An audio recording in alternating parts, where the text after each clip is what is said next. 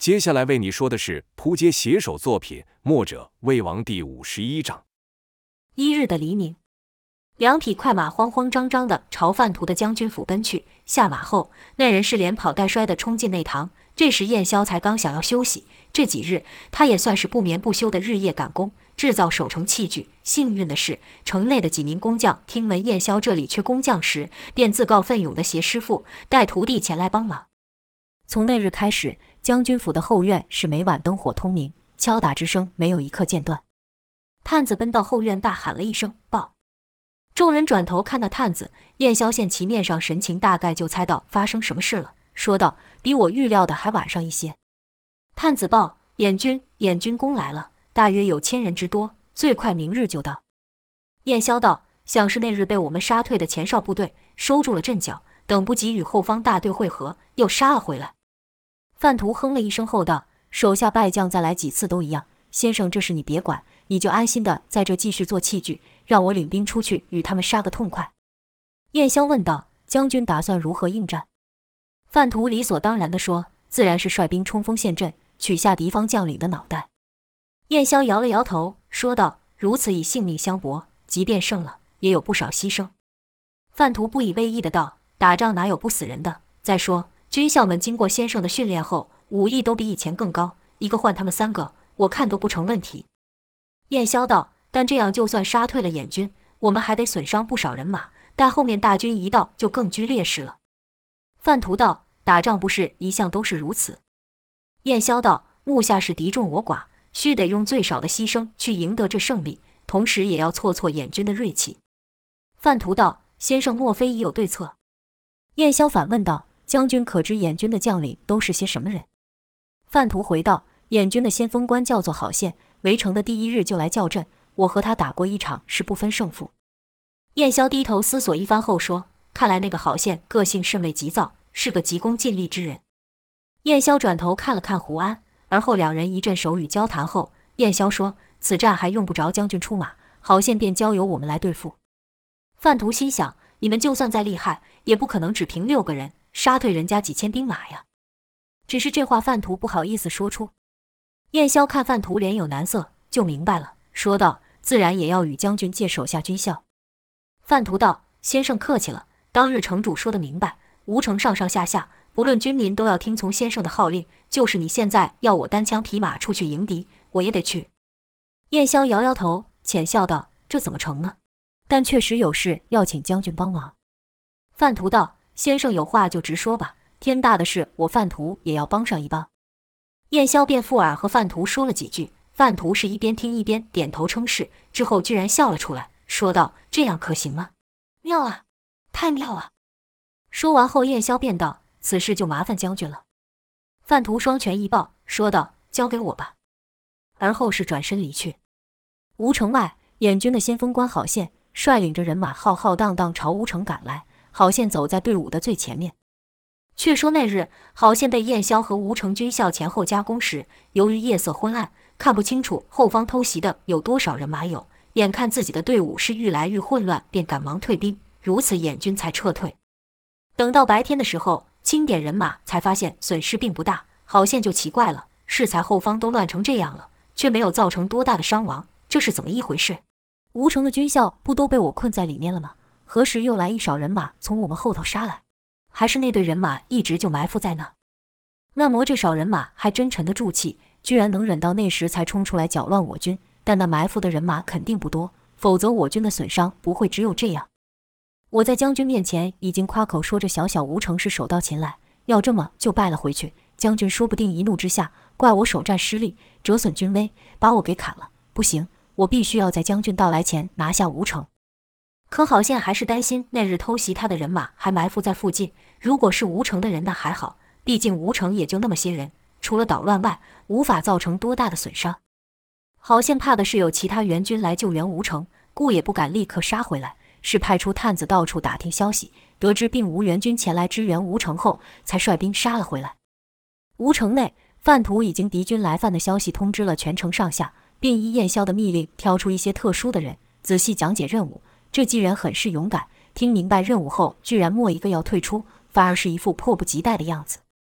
大家都知道明天就要和燕军开战了，可城内却不见低迷的气氛，军校与百姓们的士气反而都高涨了起来。在练兵场，王离喊了好几次要大家提早回去歇息，以养足精力与敌人拼斗。可百姓却是和军校一样，练到天黑才散去。现在他们已经不是百姓了，而是民兵。当天夜里，童风和莫文被分配在城墙上巡视。由于童风此刻也被高涨的情绪给影响，便与莫文说：“你看我们这边的斗志如此高昂，明天一战肯定会赢的吧？”童风是一脸兴奋，但莫文却无丝毫喜悦之情，淡淡说道：“战争可不是这么简单的一件事。”童风道：“这吴城上下，不论是军校还是百姓，都团结了起来，没有一个怯战，难道这样还不够吗？”莫文道：“你知道民与兵的差别吗？”童风摇了摇头，说道：“他们有差别吗？”莫文道：“你还记得交国的那群俘虏吗？”童风道：“当然记得，可他们跟这有什么关系呢？”莫文道：“那日我们的计划是我和王大哥先挡住敌军，帮素子跟秦大哥争取时间，然后素子带一半百姓替我们解困，秦大哥带另一半人去救俘虏。但你也看到了，百姓们来的时候也是士气高昂，可一看到受俘的亲人，就什么都忘了。素姐身后的人跑到剩莫几个。”其他的人也不听从秦大哥的指挥，一开始确实将对方杀了个措手不及，但当对方开始反扑的时候，就完全慌了。要不是你出现，恐怕我们很难逃得出来。听完后，童风才说：“这也不能怪他们，毕竟他们也是担心自己的亲人。”莫文道：“我并不是怪他们，百姓本来就是为了保护自己、守护家园，才会愿意挺身而出战斗，但士兵却不是如此。士兵要服从军令，军令并没有和他们的亲人有关。”他们战斗的理由不是保护家园，而是完成命令。打起仗来，这些士兵就像是毫无感情的野兽，就算平常感情好到睡在一起的同伴死在面前，他们也不会停下脚步，直到用尸体堆成了一座小山，从那小山攻上了城头，然后就是用更多的生命去弥补他们所失去的一切。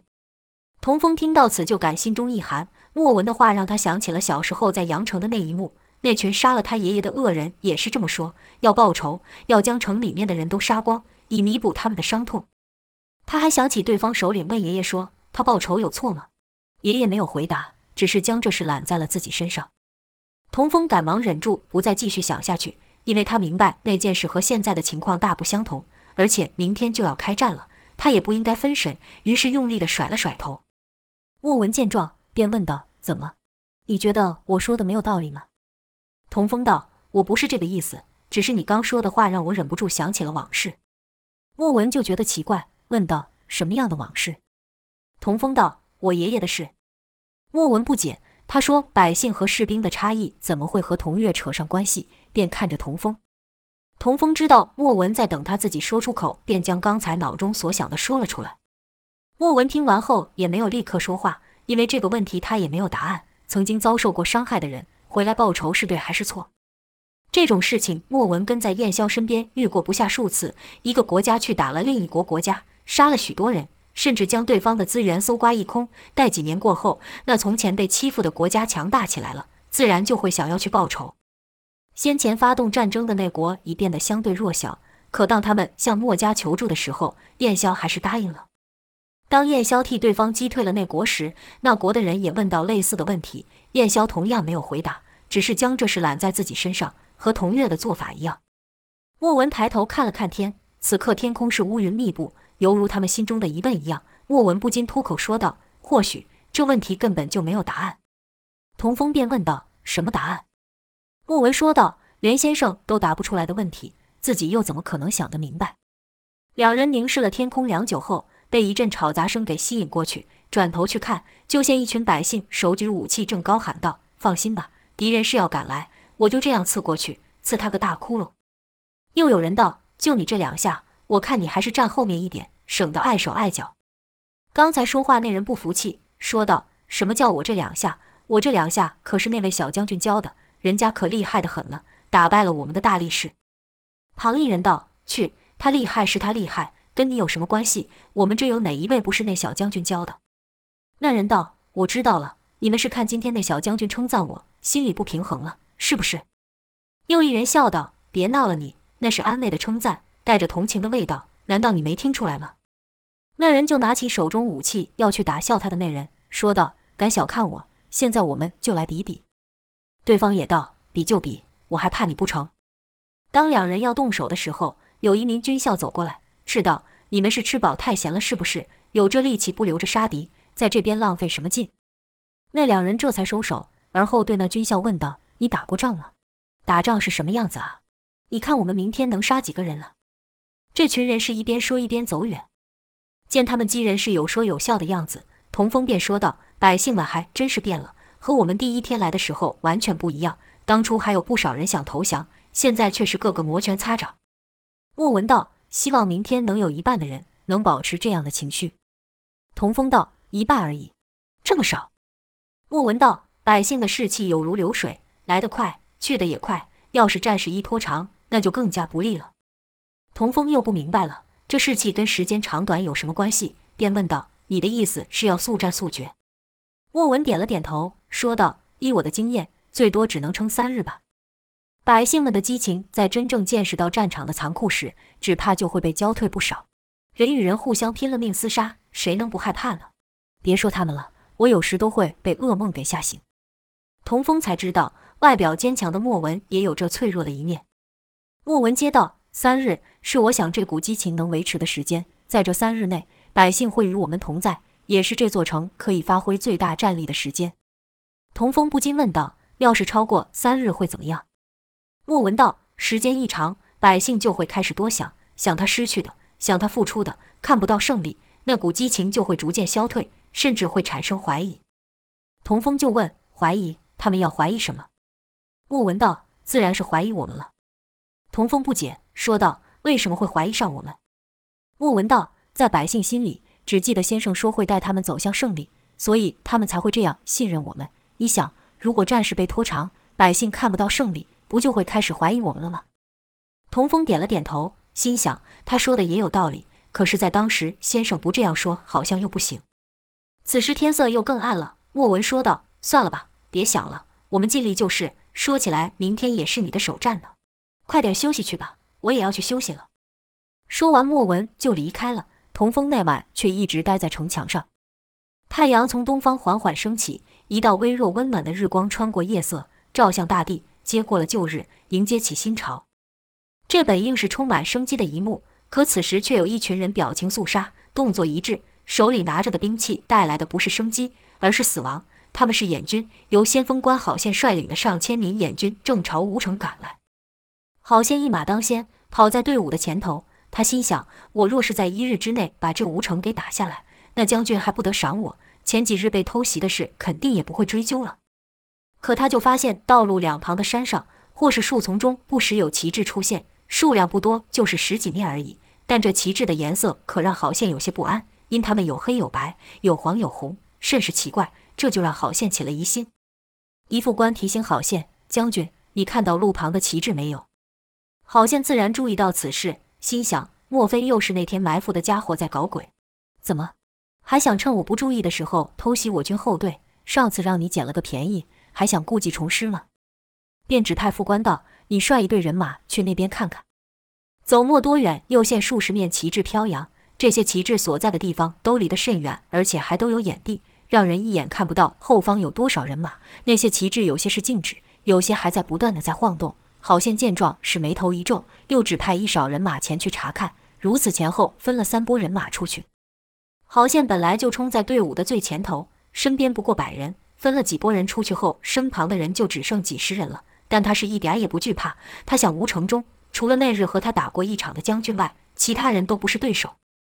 跑着跑着，来到一个不高的土丘，出现一哨人马挡在他面前。为首一人是人高马大，手提偃月大刀，那气势好不威风。可在他旁边只有几十名军校，虽然也是雄赳赳、气昂昂，但让人感到奇怪的是，在这几个威武的军校前，还站着一群人，是有老的有瘦的，身上没有穿军服就算了，手上拿的兵器还各不相同，有的手上拿着菜刀，有的拿木棍，还有些甚至扛着锄头，模样甚是委屈，好像是被他身后那些人给逼的。其他人好像不认识，但他识得马上那员大将，那人正是曾经与他交手过的吴城守将范图。莫等郝宪走近，范图便大喊道：“我乃吴城大将范图，你们是什么人？给我报上名来，好在本将军的功名簿上记下一笔。”范图这一说完，那些看似寻常百姓的人就有气无力地喊道：“对呀，你叫什么名啊？你们要干嘛呀？”百姓们不但喊声虚弱，还乱七八糟，是个说个的。郝宪等人见此不由得发笑，脚步也跟着慢了下来。身旁的人笑道：“将军，你看这算是什么东西？”一人道：“这你还看不出来，就是吴城没人了，把那些没受过训练的老百姓也赶上战场来充数。你看那击人的表情，一个个像是家里死人一样。”真是笑死我了！旁一人也乐道：“这种货色就是叫上百来人，又管什么用？不用你们，我一个人就能把这群人给收拾了。”说完后，那人就朝范图大喊道：“范将军了，你这是要干什么呀？是不是知道吴城守不住了，便赶紧转行，要这些农民教你耕田种地呀？”郝宪等人觉得好笑，但范图等人可一点也不觉得可笑，仍是一脸神气，气势丝毫没被演军给影响。就看范图提起偃月刀，指着郝宪说道：“你就是这群人的头吗？”郝宪见对方点名自己，便将马往前带了一点，边笑边说：“范将军怎么这么贱吗？不久前你还被我打败，灰溜溜的跑了回去，这事你也忘了？”范图装模作样的仰头想了一下，然后说道：“我倒是谁呢？是不是几天前被我杀的大败，怕死在我刀下，跑得好远的那家伙？你那天跑得还真是快，我想追都没追上。”郝宪脸色一沉，说道：“那天中了你们的暗算，今日你可敢与我一战？”范图道：“有什么不敢？我只怕你又和上次一样，打到一半便跑了去。”郝宪喝道：“哼，我还要拿你人头回去领赏呢！”说罢，两人是同时催马上前，就见银光闪烁，郝宪手中的银枪急刺而出，势道猛烈，跟着就听“枪”的一声，范图提偃月刀从下而上将银枪给架了开。跟着一个回刀朝郝宪劈去，郝宪赶忙回枪挡下，而后是举枪一扫，想将范图打下马来。就看范图将刀身一抬，挡下了那一枪，而后又是一连串兵器交击之声。这郝宪是真有些功夫，手中枪舞起来就是一片银光，是既快又沉，难怪范图当日会不敌。击招过后，郝宪喊道：“你以为躲在家里几日就能赢过我吗？做梦！”范图现在已经是手多攻少，但仍回道。有本事你就别跑，我再几刀就能把你给踢下马。郝宪道：“你嘴上的功夫可比你手上功夫厉害多了。”两人说话间，郝宪又刺了两枪，范图也劈出一刀。郝宪就看范图那刀是愈使愈慢，劲力也是愈来愈小。郝宪就道：“怎么没吃饭了？才这么几下就没力了，根本不够我打。”范图还道：“我是看你可怜，想让你多活些时间。”边说范图还边喘上了。这下不止郝宪看出来范图不行了，连他身后的眼军也看出来。再过几回合，这范图就得被郝宪打下马来，便喊道：“将军，那家伙快不行了，把他杀了，那吴城也就等于到手了。”吴城的人见对方喊声助阵，也跟着喊道：“将军神威无敌，那演军快要招架不住了，将军快把他劈下马来，将军必胜。”只是这喊声仍是和开始一样，稀稀落落，乱乱糟糟，和对方整齐一致的那喊声根本不能比。如此，郝宪是信心更增，说道：“常言道，强将手下无弱兵。你这兵弱得不像话，也说明了你这人根本不懂带兵，是个无能之辈。”说完，郝宪是急出三枪，这三枪速度之快，力道之猛，范图还真差点就要被刺上。就看范图虚晃一刀后，是调转马头，说道：“妈的，有种你别跑，接我这一刀！”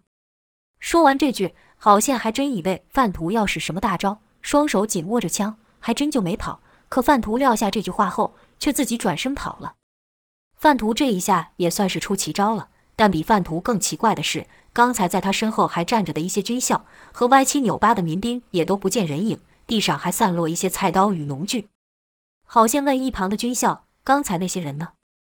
军校回道：“想是知道看那范图不是将军对手，趁着没有人注意的时候都逃跑了吧？”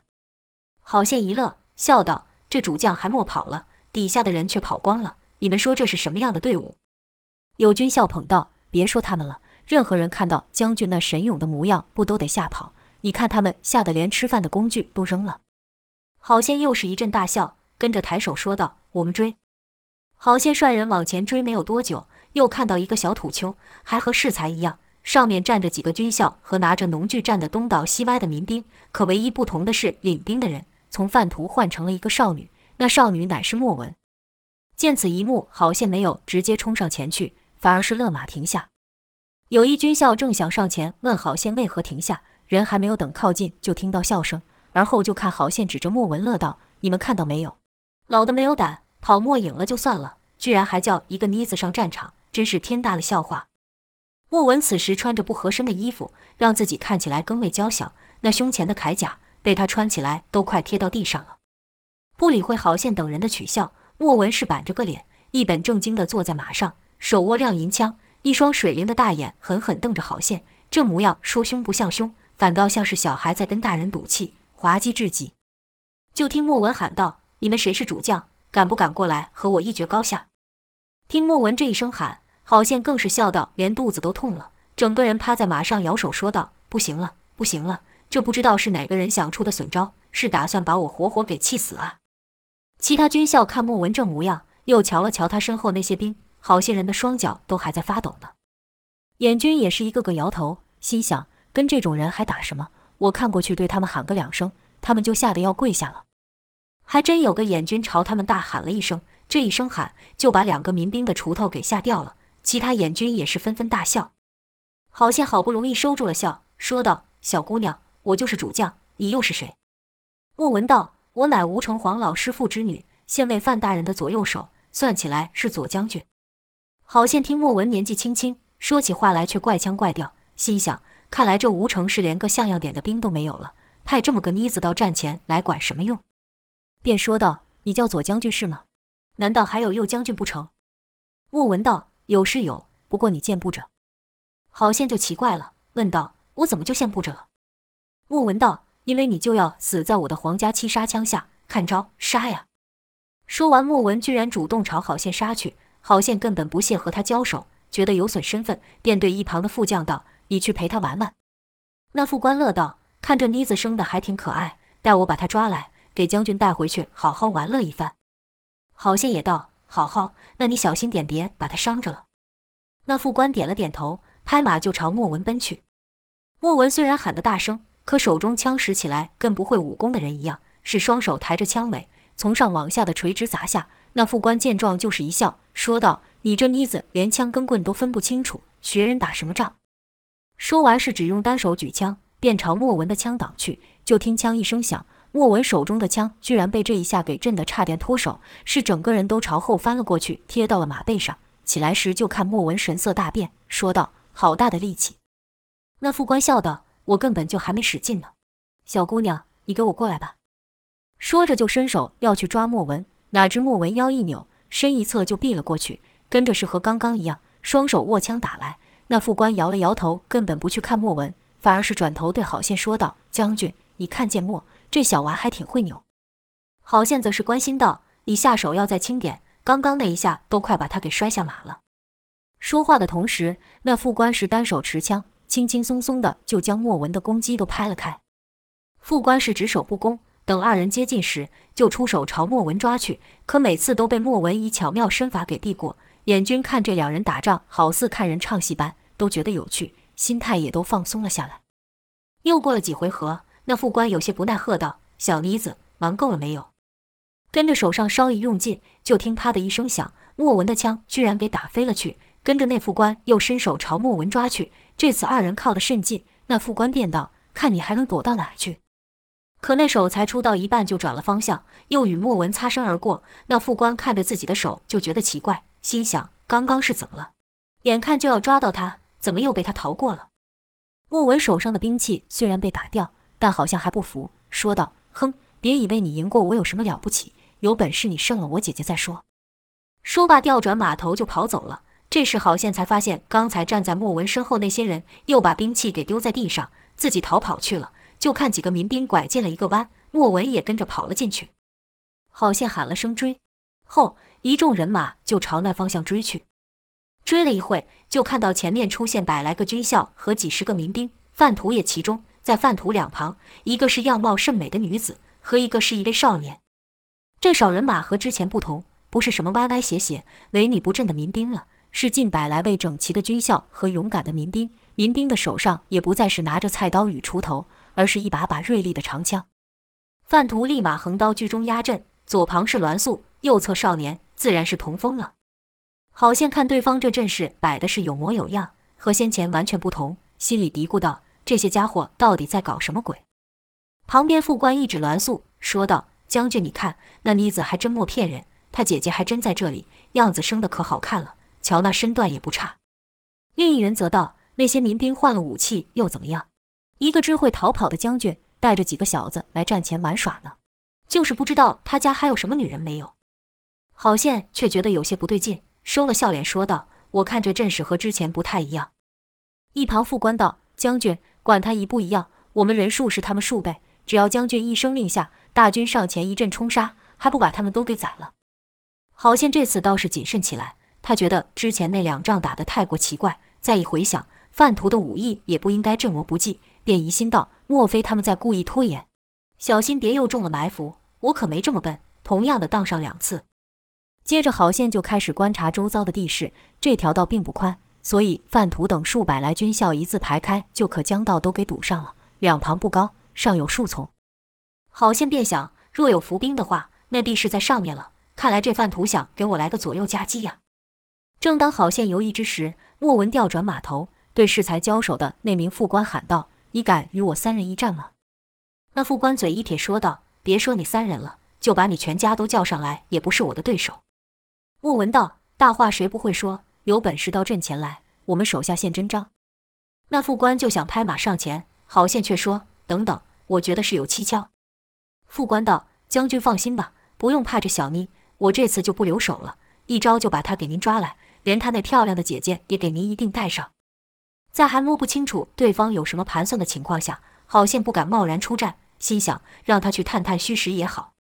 那边栾素与童风也驱马来到阵前，童风还带了一把亮银枪给莫文，跟着三人就并排看着郝宪。郝宪看莫文等三人一副胸有成竹的样子。喃喃道：“莫非他们真有什么惊人的本事吗？”一旁副官听到后说道：“将军到底是故弄玄虚还是如何？让我去试试，不就明白了？”郝宪还正在思索，莫文突然放声大笑道：“怎么，怕了呀？会怕也是应该，毕竟我们三把枪合在一起是威力无穷，少有敌手。”那副官哼了一声道：“好大的口气！将军让我去会会他们。”见这名副官不断请战，郝宪这才点头答应。但又对两边的军校说道：“你们两个也一起上。”那副官道：“将军多虑了，我一个便够了。”可郝宪不放心，仍要另外两名军校一同出战。如此三人就来到了阵前，和莫文等人相对。栾素挥枪一指，说道：“你们哪个先上来受死？”那副官见栾素美貌，心想：“啧啧，真便宜将军了。这么个美人要是给我，那该多好！”便不答话，两眼是直溜溜打量着栾素。童风见状，便喝道：“看什么看？”那副官这才把目光看向童风，就看童风年纪虽轻，但那一股无惧的气势还真有点样子。那副官便道：“你这小子艳福不浅呐，能和这样两位美人一起生活，真让人羡慕。”童风则哼一声说道：“满口胡说八道。”此时莫文突然喊道：“看枪！”话音未落，手中亮银枪就朝那副官打去。那副官哪里会怕，立时抬枪迎战。就听啪啪啪数声响，两人就打到了一处。那副官还转头对童风笑道：“怎么，你还不快来帮忙吗？”童风则道：“不需要，你根本不是他的对手。”那副官道：“别浪费时间了，你们三人干脆一并上来好了。”可童风和栾素没有理会，举枪朝另外两名军校打去。如此，这六个人就分成了三圈，各自了站起来。那副官原以为一下就能把莫文给收拾了，但莫文的枪。使得比之前快上许多。每次副官想以力气去打掉莫文的枪时，就有一股奇怪的力量将他的枪给带偏。可莫文似乎也只是忙于招架而已。另外两边也是如此。栾素与童风与那两名军校交上手，也是立刻落于下风，是只守不攻，而且守得还颇为狼狈。尽管看起来童风等三人随时都要被打败的样子，可偏偏数十招过去了，还是没分出胜负。副官就有些心急了，心想。这是怎么回事？刚才明明两三下就把他给收拾了，怎么这次就拿不下他？手上加劲，想以力气取胜，可出的力愈大，那枪就被带得愈偏。那副官还发现，每每枪刺到途中，就改变了方向，所以这枪才会一直与莫文擦身而过。那副官还就不信自己打不倒莫文，力量是愈使愈大。他认定了莫文在自己的手下，只是有招架之功而无还手之力，便不再留力。每枪打出都带着呼呼风声，这下反而换成了那副官把枪当棍使了。可不论他如何努力，莫文就是没有倒下，始终就是差这么一点。再说童风那边，童风装弱的技巧就没有栾素与莫文这么熟练了。虽然也是故意搞得手忙脚乱，但真正遇到危急之际，还是忍不住使劲去挡。这一挡，差点把那名军校的枪给震飞。栾素赶紧提醒道：“小弟，你再撑一会，待我把这家伙给收拾了，就去帮你。”童风知道时机未到，栾素是要他拖住对方，别真把对手给打败了。童风只好道：“这人厉害得很，我尽力撑住就是。”心下留意，就把劲力一收，只是招架不反击。可即便如此，那军校要打倒童风也是不可能的。至于栾素，那就不用提了，力道拿捏的是恰到好处，既不像莫文这样狼狈，也不像童风这样忍不住就用了真功夫。是对方怎么打，怎么出力，他就怎么回，怎么接。那力道既不大上一分，也不少上一分。那军校就感觉好像对方在陪自己练武一样。又过了数十招，郝宪等的是愈来愈不耐烦，心想这不是两三下就搞定的事情，怎么拖得这么久？看战况也是己方大占上风，便以为是那副官与军校刻意拖延，就喊道：“别玩了，快把他们给解决了！”这时，对面一人大喝：“郝宪，敢不敢陪本爷战上三百回合？”说话之人是范图。郝宪见是范图，便气道：“好啊，你这个手下败将，居然还敢对我叫阵！”范图上前说道：“记好了，今日取你狗命的就是本将军。”郝宪怒道：“有种的，这次就别逃！”范图回道：“逃什么？这次我非拿下你不可。”郝宪本来还在留意四周会否有伏兵的，可被范图这一叫阵，便忍不住冲上前与范图厮杀。就看郝宪脚一夹，枪杆子一拍，坐下马就奔了出去。郝宪喊道：“要杀你，何须三百回合？看我一枪就挑了你！”范图这边也是催马提着偃月刀朝郝宪奔去。军校们看着是道：两方都不可能再停下来了。也就是说，范图与郝宪这一交上手，必然会分出胜负。俗话说：“首战胜，战战胜；首战败，战战败。”可见首战的成败对士气的影响之大。先前郝宪与范图的交手，一次将范图打回了城内，一次被燕霄等人偷袭带走。虽各有胜负，但都没有伤了两方的大将。郝宪就想，如果他将范图给挑下马，那他手下的那些民兵必然无心再战。自己的人马再上前冲杀，这场仗几乎就算赢了。郝宪能担任先锋官一职，武艺自然不低。就看他将手中亮银枪左右荡开，试图让范图看不清楚出招的方向。当与范图接近的时候，那枪画了半圈后，以极快的速度朝范图刺去。范图就见那亮银枪的枪尖从银光闪闪，瞬间缩成一个点，朝自己的胸口刺来。范图要闪也来不及，更何况他根本就不想闪。就看范图提起偃月刀。大喝一声：“受死吧！”大刀就朝郝宪劈去。就看郝宪的枪尖刺进范图胸口数寸时，“嚓”的一声响，郝宪整个人就被范图劈于马下。这一下把燕军都打懵了。前两次这范图明明就不是郝宪的对手，怎么这一刀就能将郝宪给劈了？那自是因为燕霄教了范图使刀之法，和王离等人教民兵一样，燕霄也只教一招，可就这一招，便让范图的刀变快了不少，将郝宪给斩于阵前。郝宪这一败影响太大了，与莫文、栾素和童风交手的军校都不禁一愣。在战场上，每一个瞬间都是致命的，更何况是分神。就看莫文架过副官的枪后，一抽腰间的真剑，噗的一下刺倒了那副官。